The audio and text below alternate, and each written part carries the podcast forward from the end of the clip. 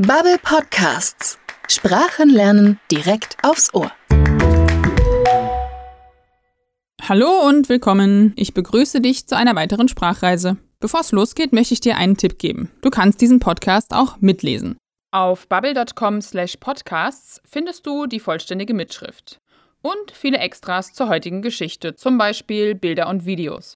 Und das Beste ist, Text und Audio laufen in der gleichen Geschwindigkeit ab. Das heißt, du weißt immer, wo wir gerade sind. Heute machen wir eine sehr weite Reise. Es geht nach Australien.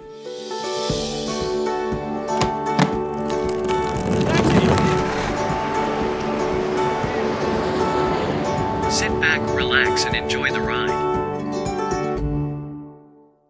Ich bin Miriam, ich bin Redakteurin hier bei Bubble und in diesem Podcast nehme ich dich mit auf virtuelle Reisen. In jeder Episode hören wir gemeinsam eine Geschichte aus der englischsprachigen Welt. Ich bin deine Reisebegleiterin und helfe mit Infos zum Kontext der Geschichten oder gebe dir kleine sprachliche Hinweise, zum Beispiel zu einem Grammatikthema. Aber das ist kein Grammatik-Podcast. Das Wichtigste ist, dass dir unsere Geschichten Spaß machen.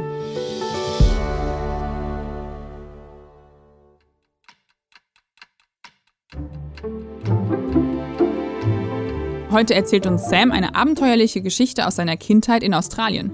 Eine kleine Vorwarnung: Aussies, so nennen sich Menschen aus Australien oft selbst, verwenden sehr viel Slang. G'day, my name is Sam. I'm an Aussie. I grew up in Sydney. That's the biggest city in Australia. And when I was a kid, we had a ripper of a holiday home in a place called Woy Woy. Woy is on the coast, one and a half hours north of Sydney by train. To go there, you travel through a national park. Woy means lots of water in Darkinjung. That's the language of the local Aboriginal people. So in these days, my grandpa worked in Woy. He bought an old boathouse that he turned into a holiday home. And when I was a kid, we went there every summer for two whole weeks. Those summers were sweet as. We swam, chilled, and because the house was next to the water, we could fish out the window. That was the best. We had a ripper of a holiday home. Im Aussie-Slang bedeutet a ripper, das etwas total toll ist. Eine ähnliche Bedeutung hat sweet as. Those summers were sweet as. Diese Sommer waren fantastisch. Sam verwendet hier den Demonstrativbegleiter those, weil er über etwas spricht, das zeitlich weit in der Vergangenheit liegt. Those summers. Wenn du über etwas sprichst, das räumlich oder zeitlich nah ist, dann verwendest du these. Zum Beispiel, these apples here look good. Diese Äpfel hier sehen gut aus. Das gleiche gilt für die Einzahl. Hier verwendest du that für alles, was räumlich oder zeitlich weit entfernt ist und this für alles, was nah ist. Zum Beispiel, That summer three years ago was fantastic. Der Sommer vor drei Jahren war fantastisch. This summer I will travel to Australia. Diesen Sommer werde ich nach Australien reisen. Achte mal drauf, wie Sam diese Wörter verwendet. In 2006, we went to Woy Woy for the summer holidays as usual. I was 10 years old. It was New Year's Day, and I was with my parents in the house. That Arvo was a scorcher. 45 degrees outside.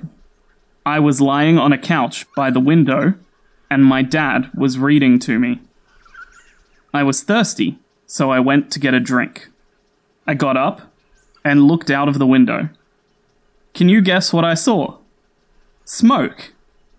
I saw smoke in the sky on the other side of the bay. I was so shocked, I said, Holy dooly! My dad was surprised at this. He said, Struth, mate, what's wrong? He stood up to see what I was looking at, and that was when he started swearing. My mum was confused. What's with all this swearing, guys? she asked. You sound like a couple of sailors. Then she saw it too. Oh, crikey! Look at all those houses on fire. On the other side of the bay, the national park was on fire. Look at all those fire trucks, I said.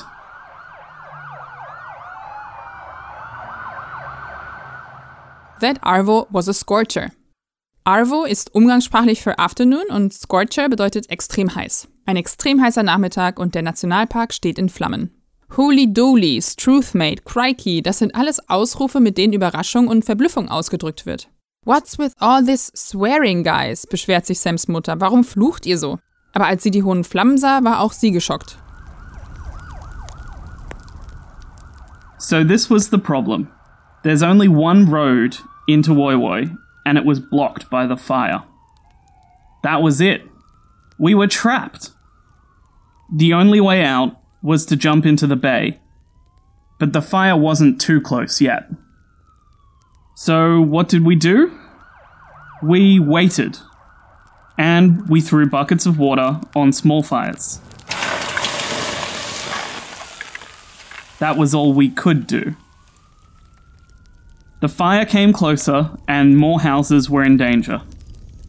Not only those on the other side of the bay, but also the houses on this side. Some people from this side of the bay got in their boats and went to rescue the people on that side. We sat in the garden. Some people just watched their houses burn down.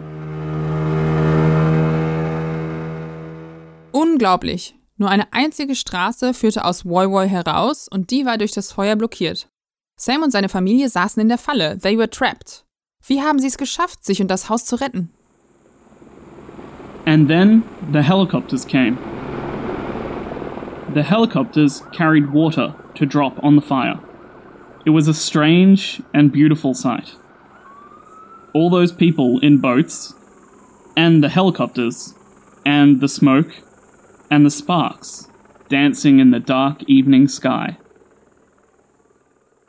So, our house didn't burn down, but every time I see a news report about bushfires in Australia, I remember that day. I remember how quickly you can get into trouble. These things happen all the time. But I also remember how all those people helped each other. Our neighbours were there for each other in an emergency. That's what I remember the most. It was far out. Far out, wörtlich weit draußen, bedeutet in der Umgangssprache so viel wie krass oder unglaublich. Sam wird dieses Ereignis nie vergessen. Besonders weil Australien jedes Jahr aufs Neue von schrecklichen Bränden geplagt wird. Am meisten beeindruckt hat ihn auf jeden Fall die gegenseitige Hilfe unter den Nachbarn. Unsere Sprachreise ist für heute zu Ende. Ich hoffe, die Geschichte hat dir gefallen und du hast ein bisschen Aussie-Slang gelernt. Wenn du mehr über Demonstrativbegleiter lernen möchtest, schau doch mal in unsere Anfängerkurse in der Bubble-App rein. Wir würden uns sehr über dein Feedback zu unserem Podcast freuen. Schreib uns an podcasting@bubble.com oder hinterlass einen Kommentar in deiner Podcast-App. Vielen Dank fürs Zuhören und bis zum nächsten Mal.